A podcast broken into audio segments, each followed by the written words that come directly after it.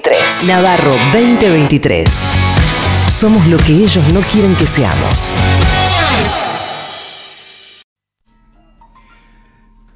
Todo indica que en el mes de febrero la inflación va a ser al menos tan baja como la de enero. Y cuando digo baja, creo que todos entendemos que tiene que ver con la comparación con lo que fue la inflación en la época de Macri. Es decir, la inflación en vez de seguir subiendo o en vez de mantenerse, está bajando. Ahora, es difícil encontrar algún especialista en economía, yo te diría de ambos lados, que piense que es fácil mantenerse en ese nivel. Por el contrario, te dicen, no, bueno, cuando se actualice el precio del dólar o cuando se actualice las tarifas, eh, los precios van a volver a subir. Claro, la verdad es que es más fácil pronosticar que va a haber inflación en el futuro que pronosticar que la inflación se va a terminar.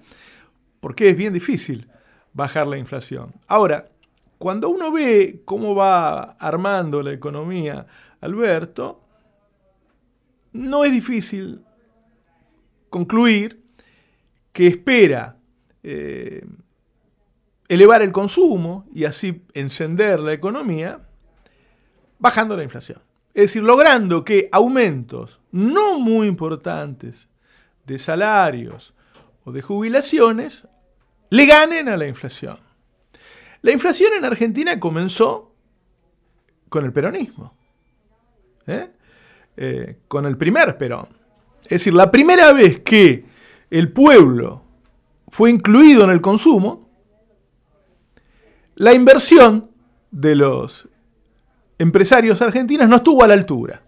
Entonces esa diferencia entre oferta y demanda generó la primera inflación. Después nos pasamos décadas discutiendo a qué se debe la inflación. ¿eh? Los ortodoxos, los neoliberales dicen que es simplemente una cuestión de emisión monetaria. Y los heterodoxos pensamos que hay múltiples razones. A ellos les conviene decir que es emisión monetaria porque lo que quisieran ellos es que nunca hubiera emisión y que se achicara el Estado lo más posible. Porque cuando achiques el Estado como ellos quieren, entonces solo queda el mercado. Un mercado sin control, sin control de la FIP, sin control del Ministerio de Trabajo, un Estado débil y un mercado fuerte. Ahora bien, hubo picos de inflación muy altos. Tuvimos un 5.000% en el año 89, un 3.000 en el año 91. Durante la dictadura, mucha gente no lo recuerda, pero uno de los males de la dictadura fue la alta inflación. Hubo años de 500%.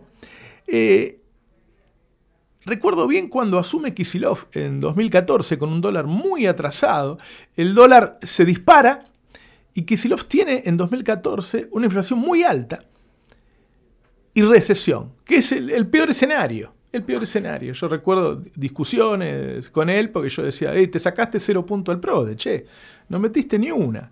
Y en 2015 él logra bajar la inflación y que la economía vuelva a crecer. Ahora, la verdad es que eh, Kisilov cree que hay múltiples razones y trabajaba en las múltiples razones. ¿sí? Una de las cosas que hacía era eh, apretar constantemente a los empresarios, apretar en el sentido no con el revólver arriba de la mesa, sino con incentivos eh, y desincentivos, y, trabajaba en la apertura de una serie de eh, locales del mercado central, que finalmente se abrieron muy pocos, pero que era una especie de amenaza, advertencia, ¿sí? Fungía como eso, como diciendo, mirá, cuídate porque yo te voy a reemplazar a vos, mercado por estas filiales del Estado. La inflación de Macri fue devaluación y tarifas. La inflación de Alberto, ¿cuál va a ser? Tarifa yo creo que no, porque por más que la suba, yo estaría en desacuerdo, pero por más que la suba, la va a subir menos que la inflación, eso está claro. Así que no va a ser la locomotora de la inflación. El dólar, bueno, el dólar es un tema para todos los gobiernos, pero hoy Argentina tiene un superávit comercial muy grande. Es decir, si Argentina no tuviera que destinar mucha guita a pagar la deuda, tendría un sobrante de dólares que haría que esa no fuera la razón de la inflación. Alberto había pensado en un pacto económico social para sentarse a hablar de eso. Y Lavagna, este fin de semana, dijo que él no quiere ponerse al frente. Él era el hombre para hacer este pacto económico social. Que él no quiere ponerse al frente porque en Argentina nadie quiere resignar nada. Eh, la Baña tuvo para mí el mal gusto de decir no quiere resignar ni los dueños del campo ni los jubilados, poniéndolos en un mismo plano. Me parece un tanto ofensivo. Eh, pero la cosa que la Baña no agarra, un tema no menor, pero los demás deberíamos pensar eso. Yo creo que hace mal la baña, que si el problema es ese, bueno, para eso hacemos un pacto, porque nadie quiere aflojar y nos sentamos en una mesa. Pero no importa, los demás deberíamos pensar eso. Bueno, ¿cómo se hace en un país en donde hay sectores que se han fortalecido mucho, que son durísimos negociadores, que si, es necesario, si piensan que lo que tienen que hacer es conspirar, están dispuestos a conspirar para mantener sus privilegios? Si la inflación de los últimos cuatro años fue transferencia de recursos de toda la sociedad a esos pocos sectores, entonces, algo imprescindible para bajar la inflación en estos cuatro años es que esos sectores dejen de ser una aspiradora de fondos de toda la sociedad. Esa inflación de transferencia de recursos es la que tiene que terminar. Y los argentinos debemos entender que ahí está el kit de la cuestión. Que el problema en Argentina no son los jubilados, no son los maestros, no. El problema en Argentina son esos sectores cuasi parasitarios, te diría yo, que se quedan con los fondos de todos los argentinos. Cada vez que ellos deciden volver a subir sus ingresos, es inflación. Porque suben las tarifas, porque suben los alimentos, porque suben las tasas de interés. Esos sectores, ahí está la llave para frenar la inflación. Si Alberto logra frenar la inflación, es Gardel, Lepera y los guitarristas.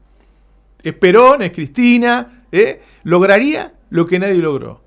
Que haya consumo y bajar la inflación. Es dificilísimo, dificilísimo. Pero me parece que una condición sine qua non es decirle que no a estos tipos. Es bancar la presión ahora por las retenciones. Es bancar la presión de las energéticas por las tarifas. Es seguir trabajando sobre las ganancias de los bancos como se están haciendo. Me parece que esa es la llave para frenar la inflación y que si frenamos la inflación, entonces sí vamos a poder tener un país en donde todos consumamos, en donde el país crezca con la gente adentro, pero con una inflación normal que no sea una bomba de tiempo que cada tanto vuelve a estallar. Navarro 2023 en el Destape Radio.